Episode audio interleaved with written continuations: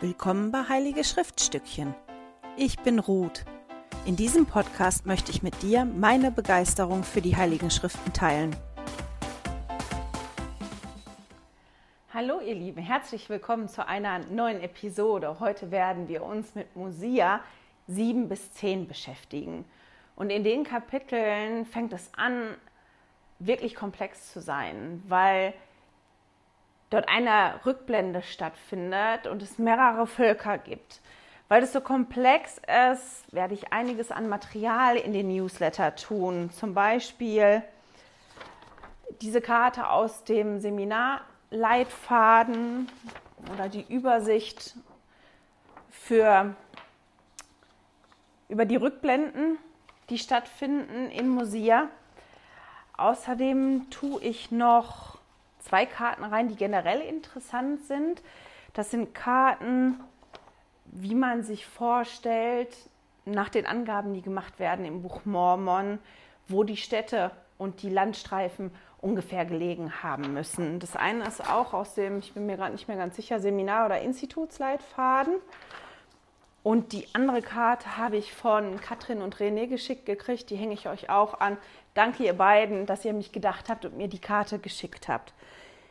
Weil das so komplex war und weil so viele Personen jetzt involviert sind und ja, in der Zeit hin und her gesprungen wird, habe ich zusammen mit meinem Sohn Frederik eine Karte gemacht. Ähm, Karte ist vielleicht auch das falsche Wort. Das ist eher, ist eher wie eine Chronologie. Das ist eine Karte, wo man die Reisen sehen kann, die stattfinden in dem Buch Musea. Zeige die einmal für alle, die das Video gucken, ganz kurz so rein. Für alle, die den Podcast hören, wäre vielleicht jetzt der Zeitpunkt, einmal auf Pause zu drücken und sich die Karte runterzuladen die den Newsletter bekommen, den werde ich, die Karte werde ich da anhängen. Die, die den Newsletter nicht bekommen, ihr findet die Karte auf www.heiligeschriftstückchen.ch. Ob ihr UE oder Ü schreibt, spielt keine Rolle. Wenn ihr da guckt, steht oben rechts, glaube ich, Extras und darunter wird die Karte sein. Falls ihr das andere Material haben wollt, aber den Newsletter nicht bestellen wollt, findet ihr die archivierten Newsletter auch auf der Seite und könnt da gucken und euch einfach das Material aus den anderen Episoden runterladen. Ich überlege, war, war das alles an Infos zu Materialien? Ich glaube schon. Also, fangen wir an. Willkommen zur Geschichtsstunde mit Ruth. Damit alle den Überblick bekommen oder den Überblick behalten, fangen wir mal ganz am Anfang an. Nachdem Lehi mit seiner Familie vom Herrn über die großen Wasser ins verheißene Land geführt worden ist, lebte Lehi mit der Familie im Land des ersten Erbteils oder auch im Land Lehi Nephi. Nachdem Lehi gestorben ist, wurden aber die Spannungen zwischen Nephi und seinen Brüdern Laman und Lemuel so groß, dass der Herr Nephi warnte und Nephi zog daraufhin mit allen, die ihm folgen wollte, in die Wildnis. Dort siedelten sie und das Volk wuchs. Allerdings ließen die Konflikte zwischen Nephis Nachkommen und den Nachkommen von Laman und Lemuel nicht lange auf sich warten. Die wurden irgendwann so groß, dass als Musia König war von den Nachkommen Nephis, er vom Herrn gewarnt worden ist auch. Jetzt gibt es im Buch Mormon zwei Könige Mosia. Die habe ich auf der Karte Mosia der Erste und Mosia der Zweite betituliert, weil in ganz vielen anderen Büchern über das Buch Mormon da tatsächlich immer Mosia 1 und Mosia 2 steht, damit man die auseinanderhalten kann. Mosia der Erste war der Vater von König Benjamin und der Sohn von König Benjamin ist Mosia der Zweite. Einfach nur, damit da nichts durcheinander gerät. Okay, kommen wir zurück König Mosia wurde also vom Herrn gewarnt und der König Mosia der Erste zog mit seinem Volk in die Wildnis. Dort ja, wanderten sie eine ganze Zeit und trafen irgendwann auf ein anderes Volk. Und zwar auf das Volk von Zarahemla. Die Vorfahren vom Volk von Zarahemla wurden auch vom Herrn über die großen Wasser ins verheißene Land geführt. Die zwei Völker Die vereinten sich und nannten sich danach Nephiten und beschlossen, dass Mosia I. ihr gemeinsamer König sein soll. Alle zusammen lebten im Land Zarahemla. Ein Teil von denen, die mit Mosia I. vom Land des ersten Erbteils Richtung Zarahemla ausgewandert sind, wollte aber zurück. Die wollten wieder im Land des ersten Erbteils leben und die zogen los. Auf der Reise gab es aber solche Streitigkeiten, dass die sich gegenseitig bekämpfen und umgebracht haben. Die, die überlebt haben, sind wieder zurück ins Land Zarahemla gekommen. Unter ihnen war einer, der hieß Zenef und der war als Spion bei den Lamaniten. Und er hat dort irgendwas gesehen, was ihn so begeistert hat, dass er unbedingt wieder dort leben wollte. Und er sammelte eine andere Gruppe von Menschen, die ihm folgen wollten und im Land des ersten Erbteils zu leben. Und er zog mit diesem Trupp Richtung Land Lehi oder Land des ersten Erbteils. Als sie dort angekommen sind, ging Zenith zum König der Lamaniten, um herauszufinden, ob sie dort in Frieden leben dürften. Und der König und er machten einen Bund oder ein Bündnis. Zenith durfte mit den Leuten, die mit ihm gezogen sind, im Land Lehinefi und im Land Shilom leben. Zenith war aber so voller Begeisterung und so übereifrig, dass er überhaupt nicht realisiert hat, dass ja, er eigentlich aufs, übers Ohr gehauen worden ist vom König der Lamaniten. Der hatte nämlich vor, Zenef und seine Leute in Knechtschaft zu führen. Zenef und sein Volk lebten dort im Land Lehinefi und im Land Shilom und es ging ihnen gut. Sie wuchsen, sie hatten gut, eine gute Ernte, sie hatten viele Tiere und irgendwann fingen die Lamaniten dann an, gegen sie zu kämpfen. Zenef erinnerte sich an den Herrn, er und sein Volk beteten zum Herrn und der Herr half ihnen, in den Kämpfen gegen die Lamaniten. Zenef erlebte selber gar nicht mehr, dass sein Volk dann doch in Knechtschaft geriet. Nachdem Zenef alt war, wurde sein Sohn Noah König. Und nachdem Noah gestorben ist, beziehungsweise umgebracht worden ist, wurde sein Sohn Limhi König. Über die beiden werden wir aber noch in den späteren Kapiteln mehr lesen und auch mehr über sie sprechen zu der Zeit, wo Zenef König war, Noah und Limhi beim Volk von Zenef oder bei den Nachfahren von Zenef, waren bei den Nephiten Mosia der Erste, dann Benjamin und dann Mosia der Zweite König. Als Mosia der Zweite König war, hatten sie auch mehrere Jahre hintereinander wirklich Frieden. Frieden im Land, Frieden drumherum und das Volk und Mosia fingen an, sich zu fragen, was eigentlich aus den Leuten geworden sind, die als Mosia der erste König war, die Richtung Land des ersten Erbteils gezogen sind. Also erlaubte Mosia der Zweite einem Suchtrupp, ihr die Nachfahren zu suchen von Zenef. Der Suchtrupp bestand aus 16 Leuten und der Anführer war Ammon. Waren alle starke Leute und das war eine schwierige Suche, eine anstrengende Suche durch die Wildnis, aber sie hatten Glück und sie fanden die Nachfahren von Zenef. Zuerst wurden sie festgenommen von König Limhi, aber als König Limhi sie dann befragen wollte, hatte Ammon die Möglichkeit zu sprechen vor dem König und König Limhi zu erklären, wer er ist und woher er kommt. Limhi hat sich sehr gefreut und hat dann angefangen, Ammon zu berichten von den Dingen, die passiert sind, seitdem Zenith mit den Leuten, die ihm gefolgt sind, aus dem Land Zarahemla ausgezogen ist. Also was seinem Volk alles passiert ist in der Zeit. Und das ist das, wo wir uns gerade befinden und was wir gerade lesen in den Kapiteln, mit denen wir uns in, im Moment beschäftigen. Unter anderem hat Limhi Amon auch erzählt, dass er einen Suchtrupp ausgeschickt hat, der das Sanzara Hemmler suchen sollte. Und die sind durch die Wildnis geirrt. Die haben das Sanzara Hemmler aber nicht gefunden. Allerdings haben sie eine Ebene gefunden, wo ganz viele Knochen lagen von Menschen und von Tieren. Und zwar hatten sie das vernichtete jareditische Volk gefunden. Von diesem Volk werden wir viel später im Buch Ether noch mehr lesen. Bei diesen Knochen und in diesem Land der Verwüstung fanden sie aber verschiedene Gegenstände, unter anderem Platten, die sie wieder mit zurückbrachten und über die Limhi mit Ammon gesprochen hat. Das ist jetzt die Karte und die Reise bis zu den Kapiteln, wo wir sind. Die anderen Felder auf der Karte und die anderen Reisen gucken wir uns an, wenn wir in den Kapiteln im Buch Mormon dahin kommen. Ihr seht, im Buch Mosia ist einiges los. Da sind ganz schön viele Menschen, Gruppen und Menschenmassen, die sich durchs Land hin und her bewegen. Es finden einige große Wanderungen statt. Das sind ja nicht immer nur fünf Personen, die da hin und her gereist und sich woanders angesiedelt haben. Nach all den Reden, die wir hatten und dem Geistigen, fand ich das relativ angenehm, das jetzt mal zu lesen und wieder ein bisschen Action zu haben, was Handfestes.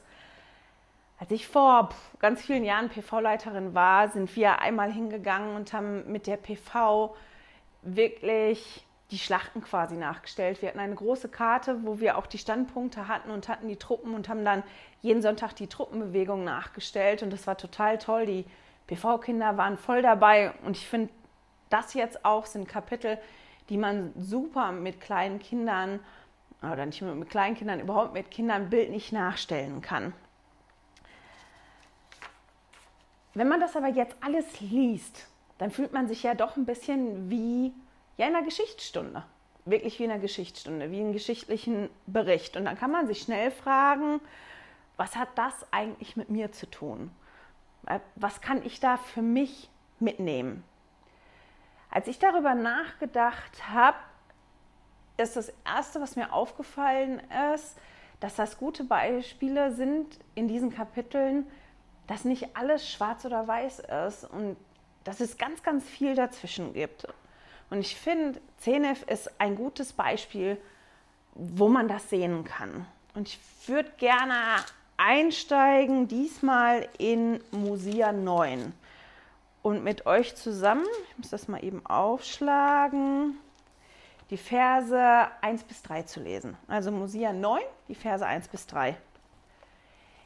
Ich, Zenef, war in der gesamten Sprache der Nephiten unterwiesen worden und hatte Kenntnis vom Land Nephi oder von dem Land des ersten Erbteils unserer Väter und war als Kundschafter unter die Lamaniten gesandt, um ihre Streitkräfte auszukundschaften, damit unser Herr über sie kommen und sie vernichten könne.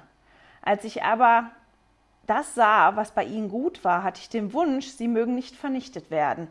Darum stritt ich mit meinen Brüdern in der Wildnis, denn ich wollte, dass unser Herrscher mit ihnen einen Vertrag schließe. Aber er war ein strenger und blutdürstiger Mann und befahl, mich zu töten. Ich wurde aber durch viel Blutvergießen gerettet. Denn Vater kämpfte gegen Vater und Bruder gegen Bruder, bis der größte Teil unseres Heeres in der Wildnis vernichtet war. Und wir, diejenigen von uns, die verschont geblieben waren, kehrten in das Land Zarahemla zurück, um ihren Frauen und Kindern diese Geschichte zu berichten. Und dennoch, da ich übereifrig war, das Land unserer Väter zu erben, sammelte ich alle, die den Wunsch hatten, hinaufzugehen, um das Land zu besitzen, und machte mir machte mich abermals auf die Reise in die Wildnis, um in das Land hinaufzugehen. Aber wir wurden mit Hungersnot und schweren Bedrängnissen geschlagen, denn wir waren langsam, uns des Herrn, unseres Gottes zu erinnern.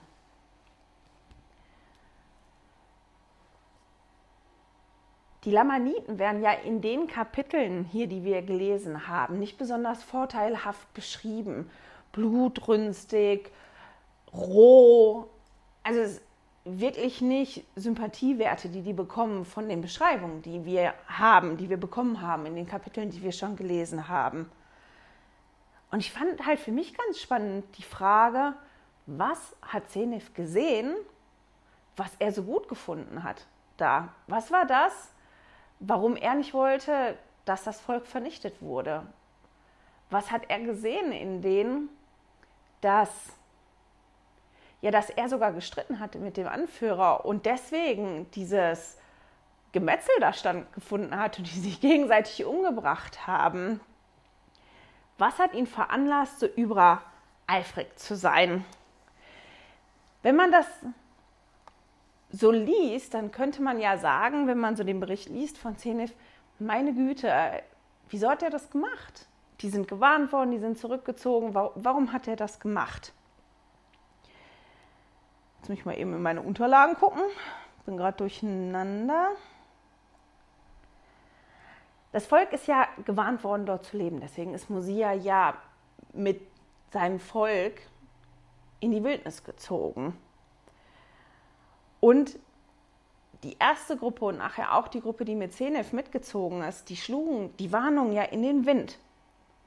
Der war so begeistert von dem, was er gesehen hat. Er schreibt ja von sich selber auf seinen Platten, dass er so übereifrig war, dass er wie Scheuklappen auf hatte. Der hat das gesehen, was er gut gefunden hat und hatte keinen Blick und keine Kapazität, irgendwas anderes zu sehen als dieses und hat sein Ziel nur darauf ausgerichtet. Als er mit seiner Gruppe dorthin gekommen ist, ließ er an der Stelle, wo die sich gegenseitig umgebracht haben, ja die Zelte aufbauen und ging mit einigen Leuten zum König der Lamaniten, um herauszufinden, ob er mit seinem Volk dort leben darf. Und die beiden schlossen ja ein Bündnis.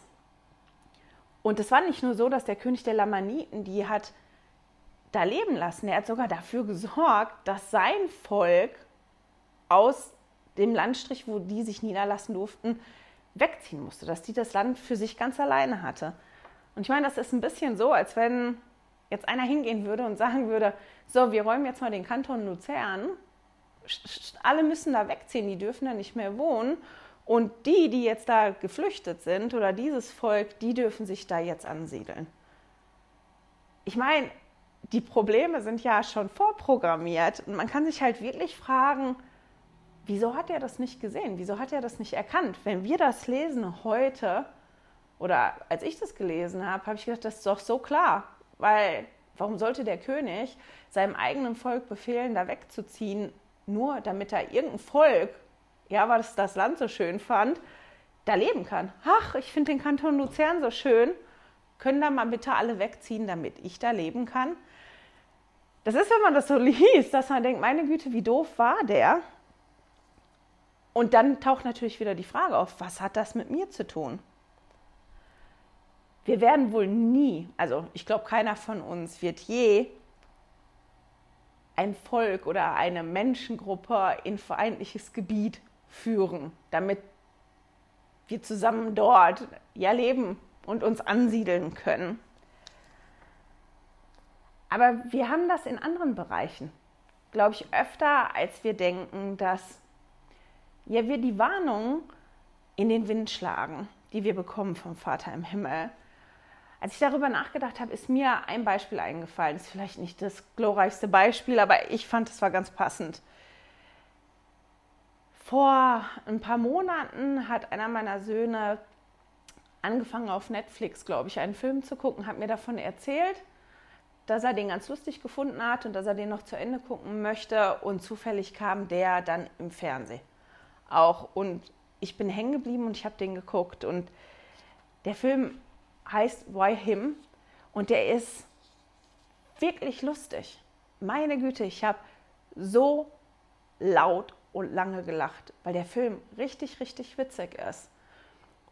Aber auf der anderen Seite ist der Film auch fürchterlich versaut. Also da werden Wörter benutzt und Sachen erzählt und eine Thematik. Und obwohl ich ja nicht so dumm war, dass ich nicht mitgekriegt habe, dass das versaut ist und dass ja die Thematik nicht gut gewesen ist und ja, dass ich ja eigentlich immer gelernt habe, ich soll so eine Filme nicht gucken, habe ich den Film trotzdem bis zum Ende geguckt, weil der so fürchterlich lustig war. Ich habe wirklich gelacht.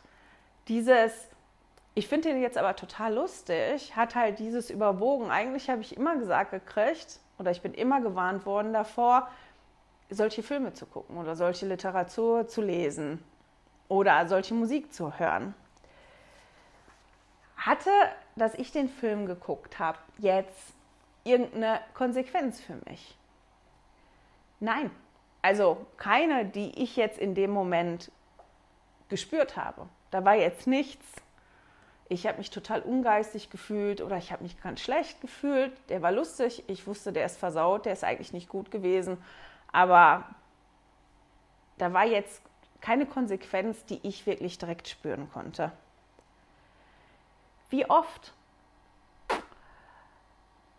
werden wir vor verschiedenen, also nochmal, ich muss den Satz nochmal sagen, wie oft werden wir von unseren Führern vor verschiedenen Dingen gewarnt? Und wie oft ist das, dass wir überhaupt nicht erkennen können, was daran schlecht oder problematisch sein sollte. Ich meine, ich wusste, indem ich den Film geguckt habe, okay, ich bin gewarnt worden davor. Ich wusste auch, warum das eigentlich nicht gut ist, habe mich aber trotzdem entschieden, ja, die Warnung in den Wind zu schlagen und den Film zu gucken.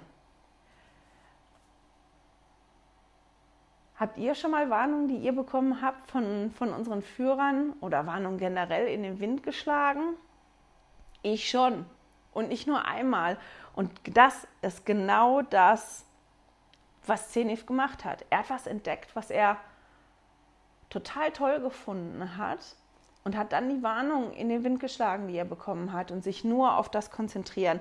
Und anhand von Zenef und wie das Prozedere war, kann man halt ersehen, kann man ersehen, das ist auch ein Wort, kann man halt sehen, was Schritte sein können, die zu geistiger Knechtschaft führen können. Der erste Schritt ist, nicht auf den Herrn zu hören. Also die Warnung, die ich bekomme durch die Führer, die ich habe, einfach in den Wind zu schlagen, weil mir das, wovor ich gewarnt worden bin, so gut gefällt. Das andere ist, das unbedingt durchsetzen zu wollen. Auf Teufel komm raus. Der hat das ja gesehen und, und der ist zurückgegangen und der wollte nicht, dass die Lamaniten vernichtet werden. Der wollte, dass sie da hingehen und probieren, in Frieden da zu leben. Das ist dieses konsequent, konsequente Missachten der Warnung und, und dieses, dass das so wichtig ist, weil, weil er das jetzt sieht und dass er das für sich als gut erkannt hat, ja, dass er das durchsetzen wollte. Wie oft machen wir das, dass wir irgendwas so toll finden oder so interessant finden, dass uns das auch ganz wichtig ist, das durchzusetzen, egal ob wir davor gewarnt worden sind oder nicht. Und dann so begeistert zu sein davon, dass man wie Scheuklappen aufhat, dass man nichts erkennt, was rechts und links läuft, sondern sich nur auf das konzentriert, was man ja als gut erkannt hat oder als lustig oder als finde ich ja so toll, dass man überhaupt nicht mehr in der Lage ist, das zu sehen, was schlecht ist. Weil das oft ja auch nicht auf den ersten Blick zu erkennen ist und man dann da genauer hingucken müsste und dass man vor lauter Begeisterung den Fokus halt nur auf das eine gerichtet hat. Und das sind Schritte, die die Zenef da macht mit seinem Volk. Und wenn ich mir die Schritte angucke, dann finde ich persönlich mich schon in einigen von den Schritten wieder. Und das ist doch so, dass wir die Konsequenzen, die unser Handeln hat, meistens überhaupt nicht wirklich erkennen können. Klar gibt es Dinge, wenn ich jetzt jemanden umbringe, ist die Konsequenz, wenn ich erwischt werde, dann komme ich ins Gefängnis. Es gibt ganz große Dinge, da ist die Konsequenz sofort da. Aber es gibt andere Dinge, wo ich im ersten Blick vielleicht, ja, wo das für mich überhaupt nicht zu überblicken ist, welche Konsequenz hat das auf die Leute um mich drumherum oder vielleicht sogar auf meine Nachfahren. Ein anderes Beispiel, vielleicht auch nicht das beste Beispiel, vielleicht habt ihr bessere Beispiele. Dafür ist Jetzt muss ich mal überlegen, welches ich aussuche. Ich hätte zwei im Kopf. Ist vielleicht, wie wir mit uns selber umgehen. Wenn ich mich selber nicht mag und ich mich immer selber bekritisiere, sei das mein Verhalten oder sei das, dass ich mit meinem Körper unzufrieden bin und danach handle. Wenn ich zum Beispiel mit meinem Körper unzufrieden bin und mich da überhaupt nicht mag und ich mich immer bekritisiere, ich regelmäßig auf der Waage bin, regelmäßig Diäten mache, regelmäßig mich negativ äußere über das, womit ich unzufrieden bin mit mir selber, dann ist das was, was meine Kinder beeinflussen kann. Weil ich kann schon sagen, nein, du bist schön, so wie du bist und das ist gut, dass du zufrieden bist. Aber das, was die sehen, sind ja die Handlungen, die ich tue. Wenn ich immer zu unzufrieden bin und immer eine neue Diät ausprobiere oder mich immer auf die Waage stelle oder wenn es jetzt gar nicht um den Körper geht, sondern ich bin dumm und ah, das habe ich wieder nicht hingekriegt und das ist schrecklich und ich eine ganz negative Haltung zu mir selber habe oder überhaupt zu den Ereignissen, die um mich drumherum sind, dann bekommen meine Kinder das mit. Das ist das, was meine Kinder dann wie so, so als eine Basis mitbekommen. Und das ist das, ja, worauf sie unter anderem auch zurückgreifen, wenn sie in so Situationen kommen. Oft, wenn wir Schwierigkeiten haben, haben wir ja so einen Automatismus, dass wir auf die Dinge zurückgreifen oder die Handlungsweisen ganz automatisch machen, die wir gelernt haben in der Kindheit. Das ist nicht immer so und man kann sich das natürlich abgewöhnen, aber da muss man sich dessen auch bewusst sein. Und das können wir halt unglaublich schön auch sehen in den Kapiteln hier. Wenn wir uns nämlich angucken, was die Lamaniten gelernt haben, von ihren Vorvätern und was die Nephiten gelernt haben von ihren Vorvätern und worauf sie zurückgreifen, als sie Schwierigkeiten hatten. Wir gehen einmal in Mosia 9, Vers 17. Und zwar gucken wir uns da an, worauf Zenith zurückgreift, als er wirklich in der Kreide setzt und wirklich Schwierigkeiten hat. Sie werden angegriffen von den Lamaniten, das ist das, was vorher läuft. Die haben da gelebt und ähm, der König hat sein Volk aufge, also der König von den Lamaniten hat sein Volk aufgestachelt, weil er Angst hatte, die sind zu groß geworden, dass er die nicht mehr in Knechtschaft führen kann und die sind angegriffen worden, jetzt von den Lamaniten. Und dann steht da, ja, und in der Kraft des Herrn gingen wir hinaus, um gegen die Lamaniten zu kämpfen. Denn ich und mein Volk schrien mächtig zum Herrn, er möge uns aus den Händen unserer Feinde befreien. Denn in uns wurde die Erinnerung an die Befreiung unserer Väter wach. Also das, was die gelernt haben früher.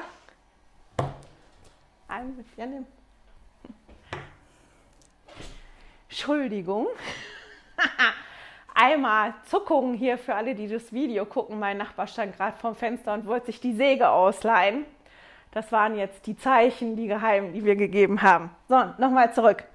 Also wir haben ja gerade in Mosia 9, Vers 17 den Vers gelesen, dass als sie wirklich in Schwierigkeiten waren, die sich halt daran erinnert haben, was ist denn das, was wir gelernt haben? Wenn wir wirklich Schwierigkeiten haben, wir können uns an den Herrn wenden und ich habe in der Vergangenheit gelernt und bin darüber unterrichtet worden, dass der Herr ja schon andere befreit hat und anderen geholfen hat. Und das ist ganz spannend, dass die halt in, in der Not zumindest da wussten, an wen die sich wenden können. In Mosia 7, Vers 19 können wir auch das Gleiche von Limhi lesen. Da steht, darum erhebt das Haupt und freut euch und setzt euer Vertrauen in Gott, in den Gott, der Gott Abrahams und Isaaks und Jakobs war, und den Gott, der auch die Kinder Israels aus dem Land Ägypten geführt hat und sie auf trockenem Grund durch das Rote Meer hat gehen lassen und sie mit Manna gespeist hat, damit sie nicht in der Wildnis zugrunde gingen, und vieles mehr hat er für sie getan. Nimi und sein Volk waren ja jetzt schon in Knechtschaft, Zenef noch nicht. Zenef hat das ja nicht erlebt, aber Limhi und sein Volk, die hatten ja schon lange Schwierigkeiten.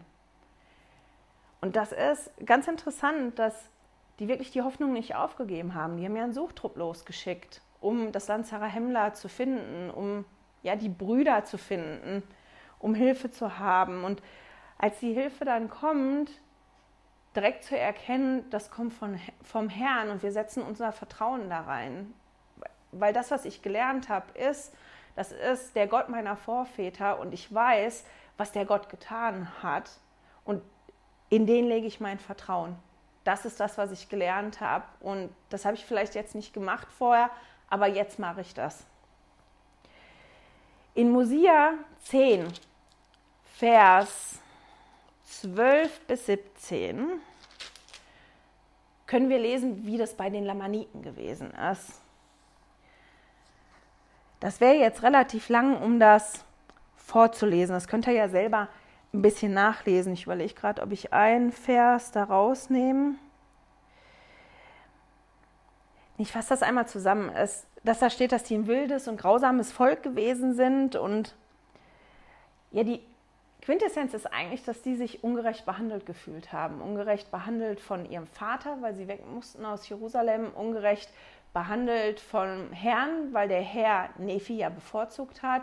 Ungerecht behandelt, weil Nephi über sie herrschen sollte, was gar nicht geht, weil das ja der jüngere Bruder gewesen ist. Und dann steht im Vers 14, und seine Brüder waren zornig auf ihn, weil sie die Handlungsweise des Herrn nicht verstanden. Sie waren zornig auch auf den Wassern, zornig auf ihn, weil sie ihr Herz gegen den Herrn verhärteten. Sie waren halt zornig, enttäuscht und fühlten sich ungerecht behandelt. Und genau das ist das, was die Kinder von ihnen gelernt haben. Dieser Zorn und diese Enttäuschung und dieses ja, andere sind schuld. Der ist ja bevorzugt worden. Und ich bin ja so zurückgesetzt worden. Und das, das ist das, was die gelernt haben, die Nachkommen von Laman und Lemuel, was weitergetragen worden ist. Und dadurch, dass Nephi ja damals die Platten mitgenommen hat und auch Musia der Erste, hatten die ja auch gar nicht die Möglichkeit nachzulesen, was ist denn da passiert, was ist denn aufgeschrieben, was hat der Herr denn gesagt die die Möglichkeit, so neutral zu fragen oder zu fragen, nicht die Möglichkeit, neutral nachzuschlagen, haben die gar nicht gehabt. Es gab da nur die Überlieferung ihrer Väter. Und deswegen sind die auch gar nicht auf den Gedanken gekommen, in dem Moment sich an den Herrn zu wenden. Warum? Weil die haben ja nur gelernt, der Herr war ungerecht. Der war ungerecht, der hat Nephi bevorzugt und uns ging es so schlecht. Das ist das, was die gelernt haben über den Herrn. Wobei die Nephiten genau das Gegenteil gelernt haben. Wenn du Schwierigkeiten hast, ist das der, an den du dich wenden kannst, weil der hat schon die befreit und die befreit und der hat das Großes gemacht. Als ich Vers 14 gelesen habe, habe ich mich gefragt, wie oft bin ich zumindest frustriert, vielleicht nicht zornig, aber frustriert, weil ich die Handlungsweise vom Herrn nicht verstehen kann. Ich finde die Ansprache nicht mehr. Als ich Institut unterrichtet habe, habe ich eine Ansprache gehabt und ich meine, das war Präsident Holland, aber ich bin mir überhaupt nicht sicher, wirklich nicht. Aber wo er gesagt hat, es wäre schön, wenn wir mal wüssten, warum, warum welches Gebot gegeben wird. Wir wissen das nicht. Wir bekommen das und wir kriegen meistens da keine Belehrung zu. Und deswegen ist das oft so schwierig für uns oder zumindest für mich, ich bin ein Mensch, der immer gerne erklärt kriegt, warum ich irgendwas machen soll. Ich war als Kind auch immer gefragt, warum, aber warum, aber warum, dieses ewige Nachhaken und, und dann so anzunehmen, das ist das, ich gebe dir jetzt die Warnung oder ich gebe dir das Gebot und du sollst dich daran halten, ohne zu wissen, warum ist das so. Und wir können das nochmal lesen, wenn wir dann in Mosia 7 Vers 33 gehen. Da steht, also Mosia 7, Vers 33. Aber wenn ihr euch mit voller Herzensabsicht zum Herrn wendet und euer Vertrauen in ihn setzt und ihm mit allen Eifer eures Sinnes dient, wenn ihr dies tut, wird er euch aus der Knechtschaft befreien, wie er will und wie es ihm gefällt. Und das ist so eine schöne Schriftstelle, die so einen Trost gibt. Aber der letzte Satz ist halt so dieses Aber der wird euch schon befreien, aber wie er das will und wie ihm es gefällt. Und das ist das, womit ich oft Schwierigkeiten habe. Und ich weiß, ich bin ganz bestimmt nicht die Einzigste. Und dann kann das schon sein, dass man so einen Frust empfindet. Man versteht das nicht, warum das so ist und warum man sich daran halten soll. Und aus diesem Frust raus macht man manchmal ja, dumme Dinge.